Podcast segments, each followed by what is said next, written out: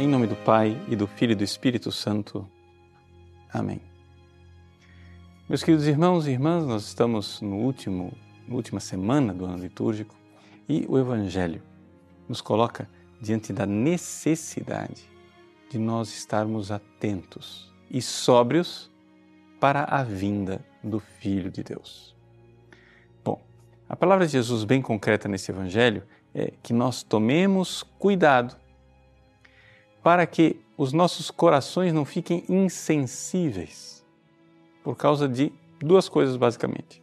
Número um, a gula e embriaguez, ou seja, os prazeres, e depois as preocupações. Então, se nós queremos mudar a nossa vida e adequar a nossa vida para estarmos prontos para a vinda de Cristo em nossa existência, nós temos que cuidar dessas duas coisas. O que, é que significa concretamente? Bom, em primeiro lugar, a questão dos prazeres, a gula e a embriaguez.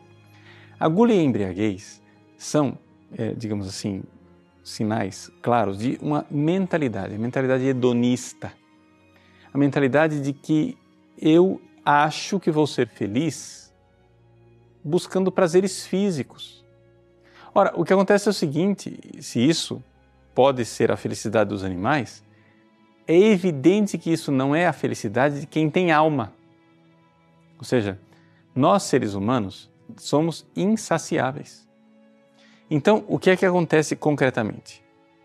O que acontece concretamente é que os animais, eles bebem, estão saciados. Eles comem, estão saciados. Mas como o ser humano tem alma, ele fica numa sofreguidão insaciável e ele consegue beber até se matar comer até se matar. Ora, o problema maior é que a pessoa vai perdendo a sensibilidade. Ela fica com a sua sensibilidade espiritual embotada. E isso é uma coisa é, clara que acontece no corpo e acontece na alma.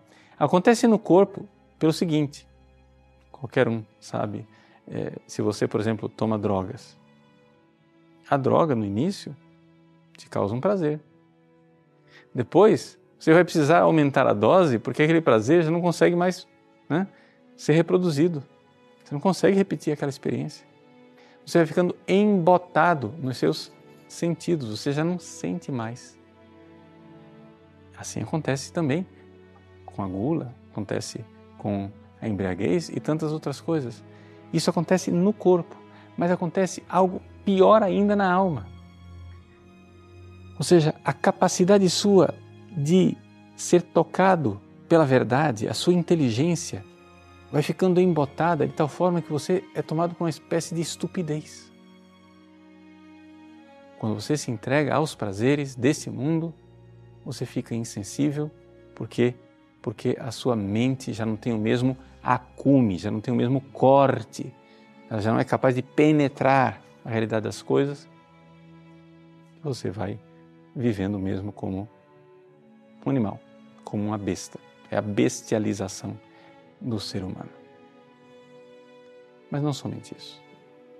Isto é o lado do corpo, gula e embriaguez.